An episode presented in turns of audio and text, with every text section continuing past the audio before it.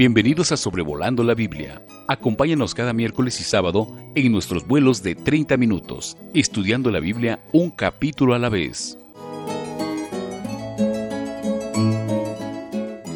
Un cordial saludo con motivo del episodio número 153 de Sobrevolando la Biblia, considerando hoy el 2 de marzo del 2022 el libro de Números capítulo 34. Hemos visto ya el tema de las hijas de un hombre que se llamaba Zelofead y ellas han mostrado mucho interés en la heredad de su padre porque él no tuvo hijos varones. Vimos en el capítulo 32 que las tribus de Rubén, Gad y media tribu de Manasés pidieron su heredad al oriente o Transjordania, al oriente del Jordán. Y el pacto fue que iban a cruzar el Jordán los guerreros para ayudar a conquistar la tierra, mientras que sus mujeres, hijos y ganado se quedarían en esa tierra fértil al otro lado del Jordán. Ahora aquí en el capítulo 34 el tema es la heredad que van a recibir las nueve tribus y la media tribu de Manasés al occidente del Jordán, o sea, Cisjordania. Y en este capítulo también vamos a ver los responsables de distribuir las tierras que Dios ha prometido a su pueblo. En el siguiente capítulo, el capítulo 35, vamos a ver algo acerca de la herencia de los levitas y las ciudades de refugio en la tierra. Y de nuevo en el capítulo 36 eh, vamos a volver al tema de la herencia y cómo era eh, el traspaso en la familia. Todo esto para decir que hay en el aire mucha expectativa. Estamos, como ya hemos visto en los campos de Moab, eh, nos imaginamos las aguas del Jordán, al otro lado del río está Jericó y la tierra prometida, la tierra que fluye con leche y miel. Y obviamente eh, ya está por conquistarse la tierra, como vamos a ver cuando lleguemos al libro de Josué, pero eh, Dios está previendo la conquista y la repartición de esta herencia. Entonces vamos a ver en los versículos 1 a 12 los límites del territorio. Dice el versículo 1, y Jehová habló a Moisés diciendo, manda a los hijos de Israel y diles, cuando hayáis entrado en la tierra de Canaán. Quiero detenerme aquí. Cuando hayáis entrado en la tierra de Canaán, es un hecho. Eh, no hay duda. No es un quizás posiblemente Dios eh, ha prometido la tierra y su palabra es inquebrantable. Es muy interesante en el Nuevo Testamento al pensar en la seguridad de la salvación. En Romanos capítulo 8 versículos 20 eh, eh, y 21, el apóstol Pablo habla de, perdón, versículos 29 y 30 de Romanos 8, el apóstol Pablo habla de el, plan, el trazo general de lo que son los propósitos de Dios para con cada creyente.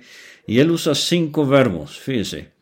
Los que antes conoció en la eternidad pasada, también los predestinó en la eternidad pasada, para que fuesen hechos conformes a la imagen de su Hijo, para que Él sea el primogénito entre muchos hermanos, y a los que predestinó a estos también llamó, aquí en vida, por medio del Evangelio, eh, y a los que llamó a estos también justificó, el momento que aceptaron a Cristo como su Salvador, fueron justificados, declarados justos eh, en las cortes celestiales, y a los que justificó, a estos también glorificará. No, no dice glorificará, Pablo usa también el verbo en el pasado, a los que justificó, a estos también glorificó. Entonces aquí estamos usted y yo eh, aquí vivos sobre la tierra en el 2022, creyentes por la gracia de Dios, justificados, pero en la mente de Dios, nuestra glorificación es un evento tan, tan seguro que para Dios es algo que Él puede conjugar con un verbo en el pasado. Entonces, cuando hayáis entrado en la tierra de Canaán, esto es la tierra que os ha de caer en herencia, la tierra de Canaán según sus límites, dice el versículo 2. Eh, ahora, quizás eh, números 34 de nuevo, desafortunadamente se nos hace un capítulo un poco aburrido, tedioso, no tiene nada que ver conmigo. Eh, yo vivo en Colombia, en México, en Chile, en Venezuela, en alguna otra parte, no tengo nada que ver con las tribus de Israel, no soy judío, etc. Pero fíjese, si Números 34 fuera el documento legal de una herencia terrenal que será suya, quizás cuando su tío rico muera o algo por el estilo, Números 34 usted lo tendría en una caja de seguridad en un lugar muy secreto y muy resguardado. Eh, entonces, eh, deberíamos interesarnos en, estos capítulos, porque la verdad es que hay mucho provecho. ¿Qué de nuestra herencia espiritual? Nosotros hemos sido bendecidos con toda bendición espiritual, dice Pablo a los Efesios 1.3. Fíjese lo que dice a los Romanos otra vez, 16 a 18, eh, capítulo 8, 16 a 18. El Espíritu mismo da testimonio a nuestro espíritu de que somos hijos de Dios, y si hijos, también herederos, herederos de Dios y coherederos con Cristo, si es que padecemos juntamente con Él, para que juntamente con Él seamos glorificados. Usted está pasando cierta aflicción, cierta prueba, dice Pablo, tengo por cierto que las aflicciones del tiempo presente no son comparables con la gloria venidera que en nosotros ha de manifestarse. Así como ellos dejarían atrás las, las arenas del desierto con todas sus tentaciones y murmuraciones y pruebas, iban a disfrutar la tierra que fluye con leche y miel. Cuanto más nosotros. Llegará el momento y quizás muy pronto cuando dejaremos atrás este mundo tan lleno de lágrimas, tristezas, pruebas y tentaciones y estaremos para siempre con el Señor. La gloria venidera que en nosotros ha de manifestarse. A los Gálatas 3:19 Pablo escribió, y si vosotros sois de Cristo, ciertamente el linaje de Abraham sois herederos según la promesa. Y como hemos visto, eh, Dios promete, Dios cumple lo que promete. Efesios 1 versículos 13 y 14. También Pablo dice, en él también, en Cristo, habiendo oído la palabra de verdad, el evangelio de vuestra salvación y habiendo creído en él, fuisteis sellados con el Espíritu Santo de la promesa, que es las arras de nuestra herencia, la garantía de nuestra herencia, hasta la redención de la posesión adquirida para alabanza de su gloria. El momento que usted y yo aceptamos a Cristo, el Espíritu Santo tomó residencia permanente en nuestros corazones y es eh, las arras, la, la seguridad de que nosotros vamos a disfrutar la herencia que Dios ha prometido eh, cuando estemos eternamente en gloria. Colosenses 1, 13 y 14 con gozo dando gracias al Padre, que nos hizo aptos para participar de la herencia de los santos en luz. Tito 3:7, justificados por su gracia, hemos venido a ser herederos conforme a la esperanza de la vida eterna. Y uno de los pasajes más eh, citados, pasaje clásico y precioso en cuanto a la herencia del creyente, 1 Pedro 1, 3 y 4. Bendito el Dios y Padre de nuestro Señor Jesucristo, que según su grande misericordia nos hizo renacer para una esperanza viva por la resurrección de Jesucristo de los muertos, para una herencia incorruptible, incontaminada e inmarcesible, reservada en los cielos para vosotros. Incorruptible, la muerte no toca esta herencia. Incontaminada, el mal no mancha esta herencia. Inmarcesible, el tiempo no marchita esta herencia. Hebreos 6, versículo 11. Deseamos que cada uno de vosotros muestre la misma solicitud hasta el fin. ¿Se está desanimando usted, apreciado hermano o hermana?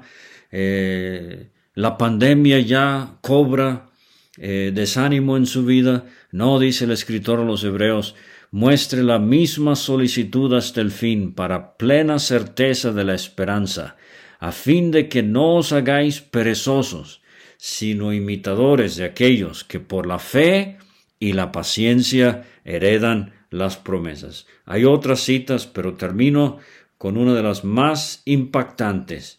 Apocalipsis 21:7, el que venciere, o sea, el verdadero creyente, el que venciere, heredará todas las cosas, y yo seré su Dios, y él será mi hijo. Hermano, hermana, somos infinitamente ricos. La herencia que nos espera es ahorita incomprensible. Pero mucho ánimo, Dios nos ayude a seguir adelante, a no desmayar y a disfrutar todo lo que tenemos en Cristo. Ahora, vamos a ver eh, las fronteras y vamos a ver que hay mucha precisión aquí. Y en un momento le voy a preguntar, ¿usted conoce su heredad? ¿Conoce bien eh, las bendiciones con que ha sido bendecido? Dice el versículo 3 al versículo 5, vamos a recorrer la tierra prometida del lado occidental del Jordán, o sea, el lado entre el Jordán y el mar Mediterráneo, y vamos a recorrerla en este capítulo en el sentido que dan las vueltas eh, de, eh, las manecillas del reloj. Por ejemplo, vamos a empezar a las seis y media al sur del mar Salado, la punta sur del mar Salado, y vamos a terminar allí eh, como si fuera a las siete y media. Entonces, de sur nos vamos a ir al occidente, después al norte, después al oriente, terminando otra vez en el sur. Dice el versículo 3 al 5, tendréis el lado del sur desde el desierto de Sin. Ahora les voy a proveer un mapa, eh, desafortunadamente en inglés, pero usted lo va a poder ver. Busque el, punto sur del mar salado eh, y dice allí desde el desierto de Sin hasta la frontera de Edom. Eh, recuerde, ese es Esaú, y será el límite del sur al extremo del mar salado hacia el oriente eh, vamos a rodear hasta la subida de Acrabim, pasará hasta el desierto de Sin, se extenderá del sur a Cades Barnea. Ese lugar lo conocemos bien ya. De allí salieron los dos espías eh, y ese es el punto sur en, la tierra prometida. Continuará hasta Saradar ah, y pasará hasta Asmón, rodeará este límite desde Asmón hasta el torrente de Egipto. En el mapa que nos dio David dijo eh, eh, eh, el sábado pasado, usted puede ver allí el torrente de Egipto, será el límite sur entre Israel y Egipto. Sus remates serán al occidente. Versículo 6, la frontera occidental es el mar grande, es el mar Mediterráneo. Eh, y vamos a ver ahora que nos vamos a ir al norte, desde el torrente de Egipto, subiendo hacia el norte toda la costa del mar Mediterráneo, eh, unos 200 kilómetros, eh, unos 400 kilómetros o poquito más. dice el versículo 7, el límite del norte será este, desde el mar grande trazaréis al monte de Or. Ahora este no es el Or al sur donde murió Aarón, esto está muy al norte, difícil de identificar en un mapa. De hecho, hay muy pocos mapas que lo hacen, Por eso le he dado el, bosquejo de este mapa que vamos a entregar el día eh, de hoy con esta presentación para que usted se dé una idea. Eh, entonces, fíjese, estamos mucho más allá al norte del mar de Galilea, en la costa del Mediterráneo, y de ahí nos vamos a ir a tierra adentro, seguirá este límite hasta Sifrón y terminará en Azarenán. Este será el límite del norte. Ahora, Biblia.org dice así: Azarenán significa cercado de las fuentes, lugar en la frontera noreste de la tierra de Israel, según el plan original, números 34.9, y de las visiones de Ezequiel, Ezequiel 47, 17, 48, 1. Esta frontera no fue lograda en la conquista de Canaán. El lugar ha sido provisoriamente identificado como Cariatain, a unos 120 kilómetros al noreste de Damasco. Ahora, esto es impresionante.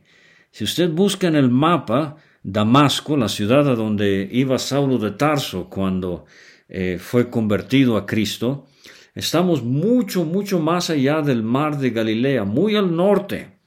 Eh, esto ahora es parte de Siria y de hecho parte de estas fronteras al norte eh, hoy también son parte del Líbano. Pero entonces esto fue lo que eh, Dios prometió a su pueblo que iban a conquistar. Si usted ve un mapa de Israel hoy, se va a dar cuenta que allá en el norte las alturas de Golán están ocupadas, eh, gran parte de Cisjordania, la ribera occidental, está ocupada. De hecho, el límite atraviesa Jerusalén eh, no toda Jerusalén pertenece a los judíos. Tremendo problema con los palestinos que usted ve a diario en la prensa, en las noticias. Y, la franja de Gaza hacia Egipto también otro eh, eh, problema en disputa. Pero versículos 10 a 12 tenemos el oriente, el límite oriental. Desde Azarenán hasta Sefam bajará este límite. Ahora vamos bajando el sur desde Sefán a Ribla, al oriente de Ain, descenderá el límite y llegará a la costa del mar de Cineret. Este es el mar de Genezaret o el mar de Galilea, el mar de Tiberias. Eh, tiene tres nombres en la Biblia, al oriente, o cuatro nombres incluye este, Cineret. Y después descenderá este límite al Jordán y terminará en el mar salado.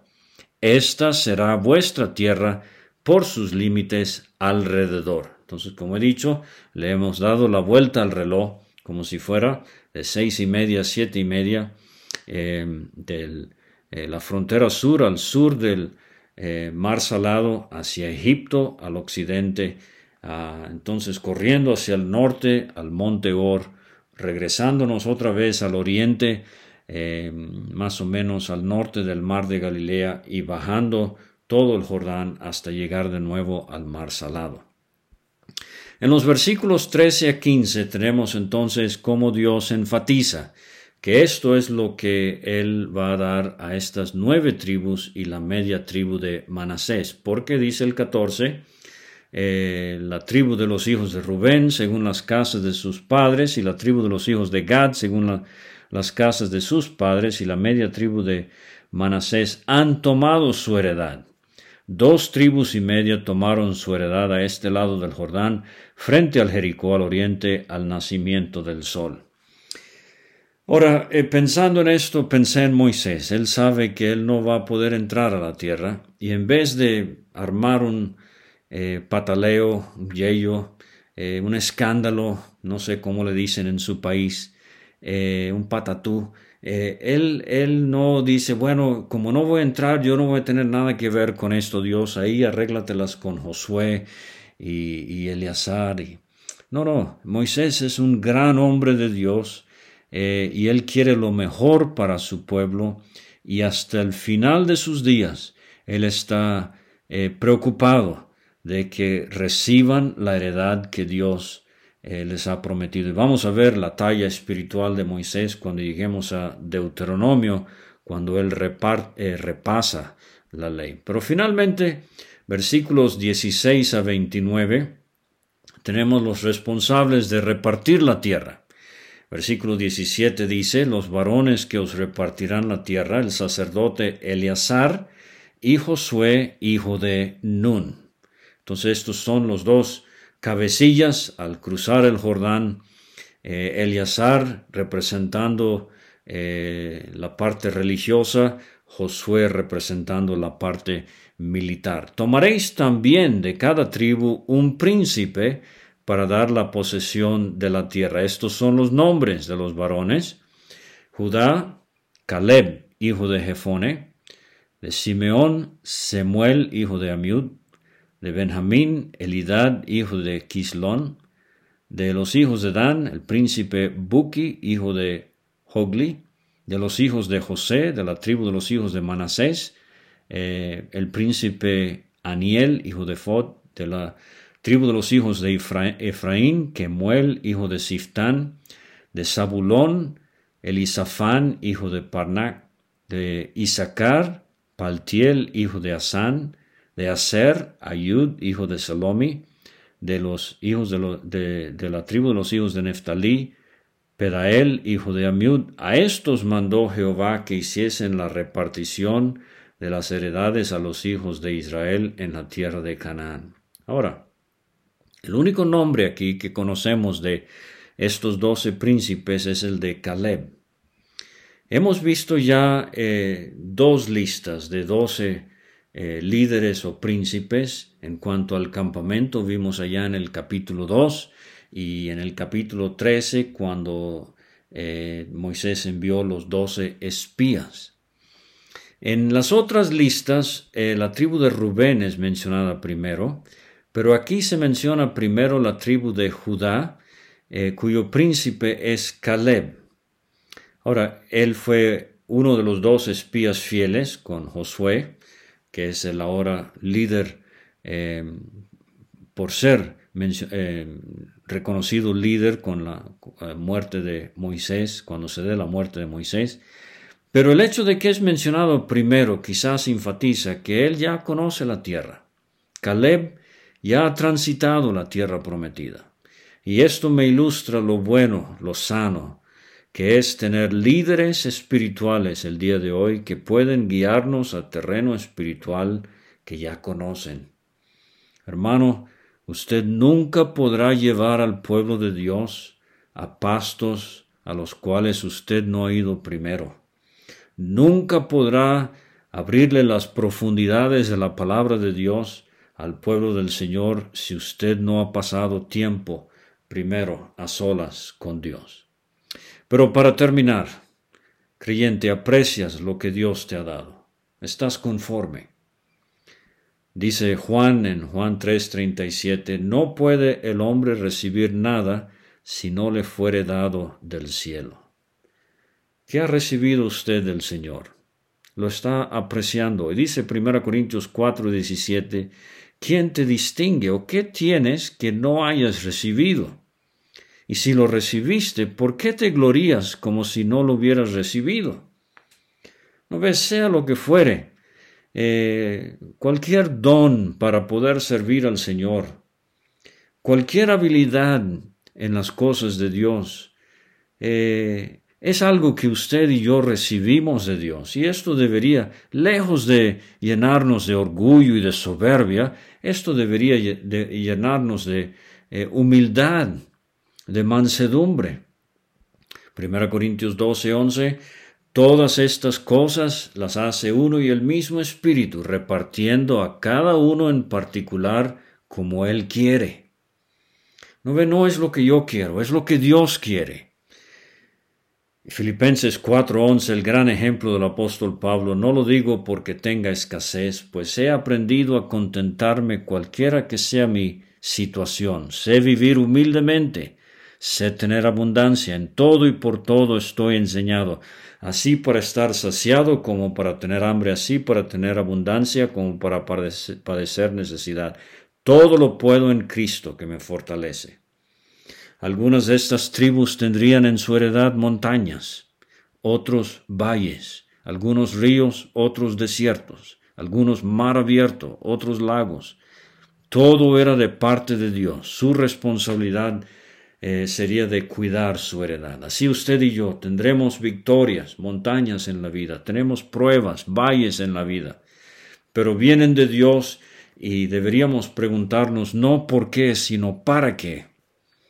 Proverbios 22, 28 dice, no traspases, o la versión moderna, no remuevas los linderos antiguos que pusieron tus padres. En el primer libro de Reyes, capítulo 21, versículo 3, con esto termino, está el tremendo ejemplo de Nabot, cuando Acab quería hacer un trato para quitarle su heredad, su viña. Eh, Nabot respondió así, guárdeme Jehová de que yo te dé a ti la heredad de mis padres. Entonces, que Dios nos ayude.